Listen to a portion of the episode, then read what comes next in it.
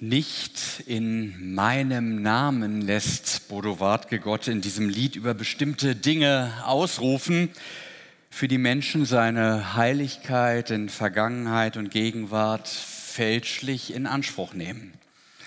Sie geben vor, sein Anliegen, seine Sache zu betreiben, missbrauchen aber seine Autorität, um ihre menschlich, allzu menschliche Agenda voranzutreiben. Es ist die Macht des Namens, die hier auf dem Spiel steht, über deren Bedeutung wir heute einmal nachdenken wollen. Du weißt schon wer. Fragezeichen. Diese Interpunktion haben wir bewusst gewählt, denn wissen wir das wirklich, was wir sagen, wenn wir Gottes Name im Munde führen? Was ist das überhaupt für ein Phänomen mit diesem Namen?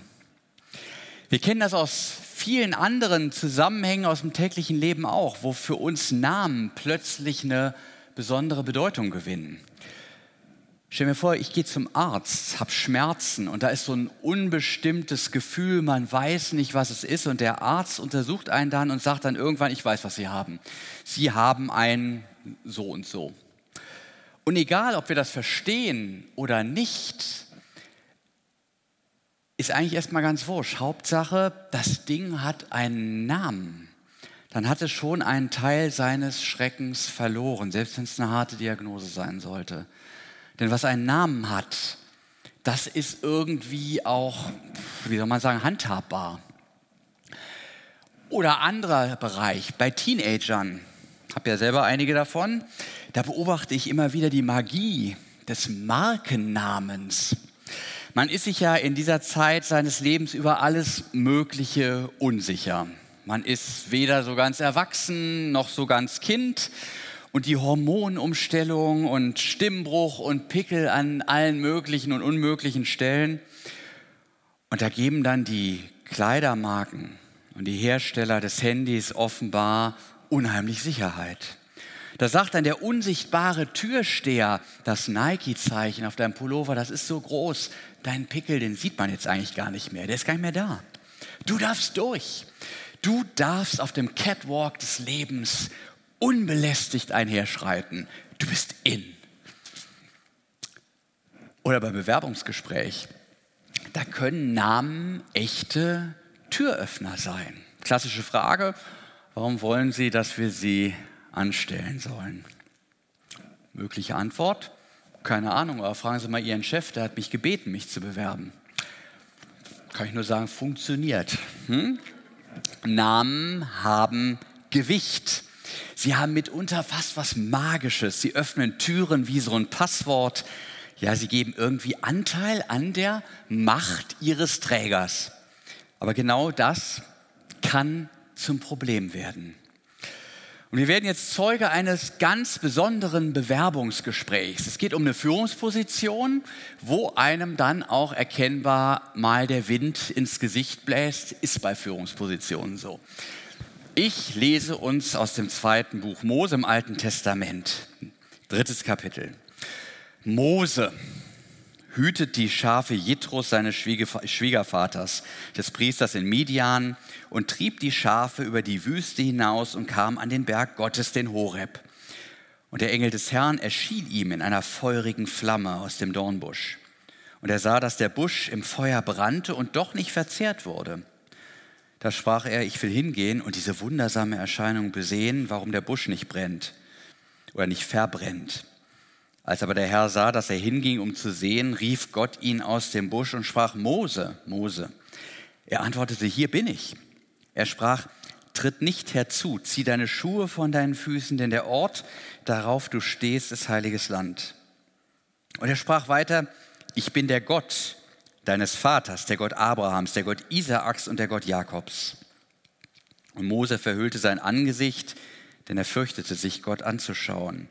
Und der Herr sprach, ich habe das Elend meines Volks in Ägypten gesehen und ihr Geschrei über ihre Bedränger habe ich gehört. Ich habe ihr Leiden erkannt und ich bin herniedergefahren, dass ich sie errette aus der Ägypter Hand und sie aus diesem Lande hinaufführe in ein gutes und weites Land, in ein Land, darin Milch und Honig fließt, in das Gebiet der Kanaaniter, der Hethiter, Amoriter, Perisiter, Hiviter und Jebusiter. Weil denn nun du, weil denn nun das Geschrei der Israeliten vor mich gekommen ist und ich dazu ihre Drangsal gesehen habe, wie die Ägypter sie bedrängen, so geh nun hin, ich will dich zum Pharao senden, damit du mein Volk, die Israeliten aus Ägypten führst. Mose sprach zu Gott, wer bin ich, dass ich zum Pharao gehe und führe die Israeliten aus Ägypten? Er sprach, ich will mit dir sein. Und das soll dir das Zeichen sein, dass ich dich gesandt habe, wenn du mein Volk aus Ägypten geführt hast, werdet ihr Gott dienen auf diesem Berge. Mose sprach zu Gott, siehe, wenn ich zu den Israeliten komme und spreche zu ihnen, der Gott eurer Väter hat mich zu euch gesandt, und sie mir sagen werden, wie ist sein Name? Was soll ich dann sagen? Gott sprach zu Mose, ich werde sein, der ich sein werde.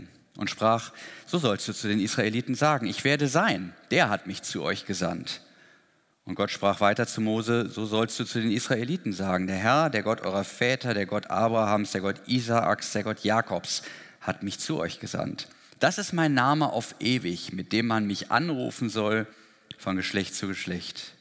Darum geh hin, versammle die Ältesten von Israel und sprich zu ihnen, der Herr, der Gott eurer Väter, ist mir erschienen, der Gott Abrahams, der Gott Isaaks, der Gott Jakobs und hat gesagt, ich habe mich euer angenommen und gesehen, was euch in Ägypten widerfahren ist. Und habe gesagt, ich will euch aus dem Elend Ägyptens führen in das Land der Kanaaniter, Hethiter und so weiter und so fort, in das Land, darin Milch und Honig fließt.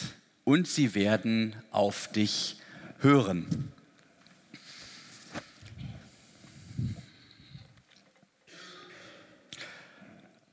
Der Schafhirte Mose begegnet in einem brennenden Dornbusch, das gab es in der Wüste häufig, dem obersten Job-Recruiter überhaupt. Gott hat selbst einen Top-Job für ihn, der ihn vom Schafhirten zum Volksführer werden lässt. Aber die Sache ist nicht ohne. Immerhin muss er zum mächtigsten Mann Ägyptens, dem Pharao, gehen und dem klar machen, dass sein Sklavenvolk künftig was anderes vorhat.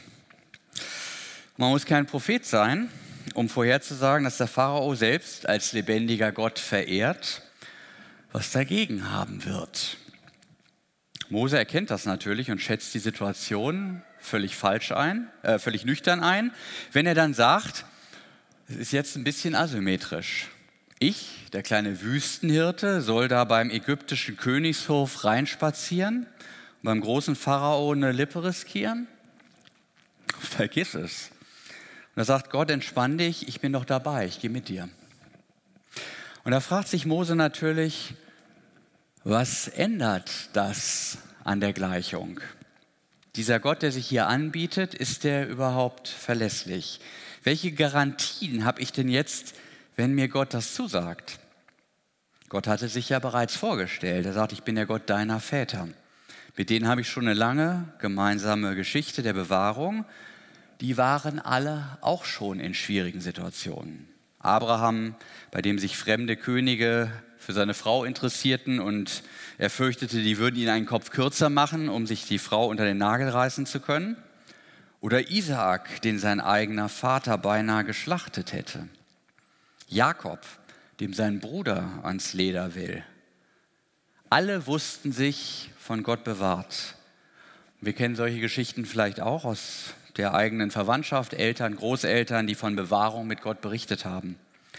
Aber nun stehen wir ja da wie Mose und fragen uns, ob er mich auch bewahrt, ob er Wort hält. Und darauf möchte sich Mose lieber nicht verlassen und fragt nach dem Namen seines Gegenübers.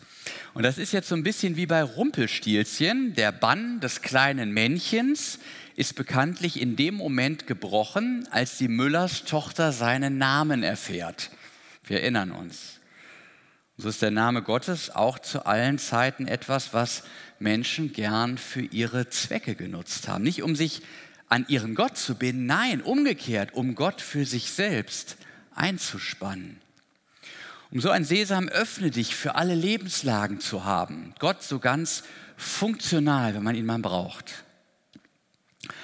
Und da macht Gott nicht mit. Der sagt ihm schlicht, ich werde sein, der ich sein werde. Mit anderen Worten, die Zukunft ist Wachs in meiner Hand. Du kannst mir vertrauen wie alle deine Vorfahren. Also im Grunde, du wirst schon sehen, dass ich dabei bin. Warte mal ab. Und für den Moment muss das reichen. Ich werde sein, der ich sein werde. Auf Hebräisch heißt das Jahwe. Das ist der geheimnisvolle Gottesname, der sich einerseits verbindlich für die Beziehung zu seinem Volk öffnet. Ich bin bei euch, das ist Programm. Und andererseits entzieht sich dieser Gott aber auch aller Vereinnahmung, aller Instrumentalisierung. Man kann seine Wirkung nicht einfach aus der Tasche ziehen. Gott ist allein wirksam, wo wir ihm durch sein Wort Vertrauen schenken. Und das geschieht wo und wann er will. Nun weiß Gott aber auch, dass wir Menschen einen Hang haben, alles nach unserer Pfeife tanzen zu lassen.